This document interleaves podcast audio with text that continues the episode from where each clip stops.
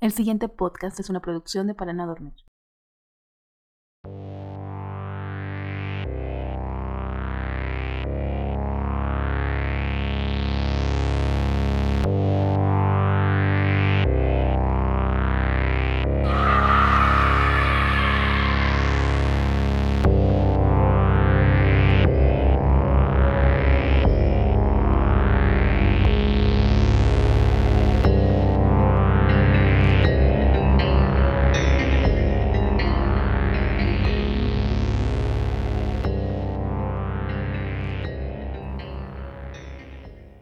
Cuento de hoy se titula Disparos bajo el sol.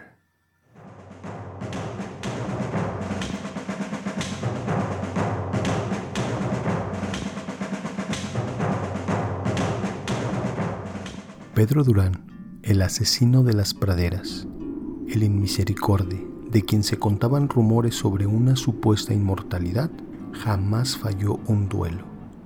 Los tres lustros de experiencia que llevaba como pistolero lo dotaron de una puntería envidiable. Comenzó desde los siete años, viéndose obligado a usar por primera vez un arma en honor a la venganza. El mejor, el único, pronto se creyó las leyendas que hablaban de él en todos los condados del norte de México. Ni el propio Dios podría escapar a su disparo letal, aseguraban los que le habían visto en acción. Y justamente ese exceso de confianza, esa vanidad, fue lo que le orilló a perder aquel último duelo. No es que su rival haya sido más veloz o más preciso que él, sino que su peor enemigo siempre fue él mismo, ese atosigamiento de su ya desgastado sentido del triunfo. En esa calurosa tarde de agosto, bastó un solo disparo preciso en la frente de su contrincante para reforzar su leyenda como el asesino de las praderas. Sin embargo, las reglas que él mismo dictó, preso de la soberbia, jugaron en su contra. Mientras que su contrincante, un cuatrero de poca monta, tendría todas las ventajas, mirada libre, desenfundar primero y el derecho de usar las balas que considerara necesarias, Pedro Durán lo haría con los ojos cerrados y de un solo disparo. Aseguró de guardar una única bala en el cilindro de su revólver. El disparo que su contrincante buscó atinarle a la cabeza de Pedro terminó alojándosele en el hombro derecho.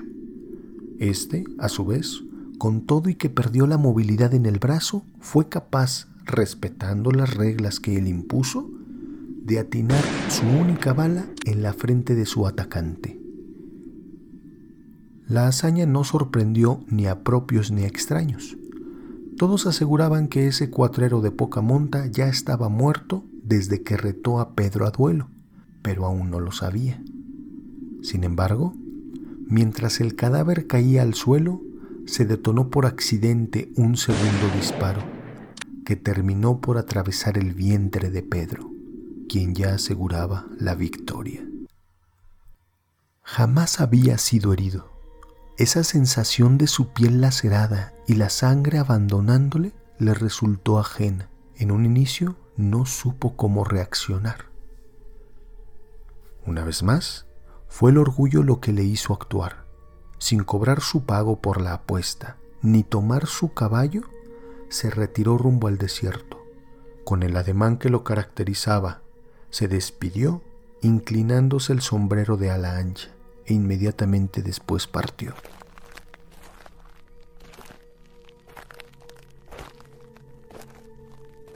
Debía apresurarse, no podía darse el lujo de que le vieran sucumbir, de lo contrario, su leyenda se vendría abajo. Un kilómetro más adelante, como si tuviera ojos en la nuca, cerciorándose de haber dejado el pueblo lo suficientemente atrás, se permitió encorvarse de dolor. Comenzó a arrastrar los pies. La mirada se le nubló. El dolor en las partes heridas fue cada vez mayor. La respiración poco a poco le fue fallando. Caminó. Lo hizo por largo rato sobre la arena con el sol inmisericordia encima, atosigándole, Su sombrero no fue suficiente para protegerlo de la rabia que irradiaba el astro rey. La arena ya le calaba en la garganta y en los ojos, ya enrojecidos, los cuales debía tallarse de cuando en cuando para intentar aclarar la vista. Sus botas, que ya habían recorrido cientos de veces ese y otros desiertos, parecían extraviadas. Ya no tenía a dónde ir. Movía las piernas por mera inercia. La sangre se mezcló con el sudor, creando costras con la arena. Se creyó invencible, pero incluso el sol sucumbe ante la luna, y ya era su momento de caer, de dejar de ser el mejor pistolero en la faz de la tierra.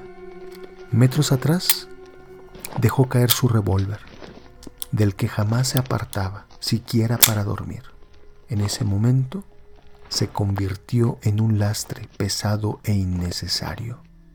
Luego de haber sido temido y respetado, estaba completamente expuesto, sin su arma, sin la movilidad de su brazo derecho y a punto de perder la vida. Cayó de espaldas, intentó hablar, pero sus labios secos y enterregados apenas si se movían. Ni lentos ni perezosos, una bandada de buitres lo comenzaron a acechar. Los miró volar en círculos, cada vez más cerca. ¿De qué me sirvió tanta fama, tan buena puntería y haber arrebatado todas esas vidas si me reduciré a alimento de aves carroñeras?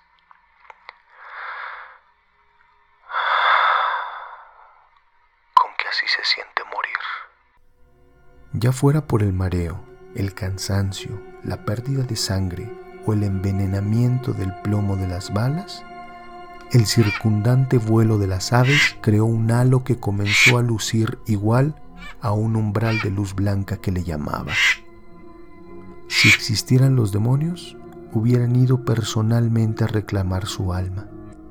De ser verdad las historias que cuentan de los ángeles, le habrían dado la espalda por su vida violenta de haber un lago de las almas que cruzar, siquiera hubiera podido pagar su peaje. En su lugar, le espera el peor de los castigos. Esa luz blanca que lo atrapó al momento de morir fue la misma que lo trajo al mundo de vuelta, a la sala de un quirófano, completamente vulnerable, sin armas, sin puntería y sin memoria.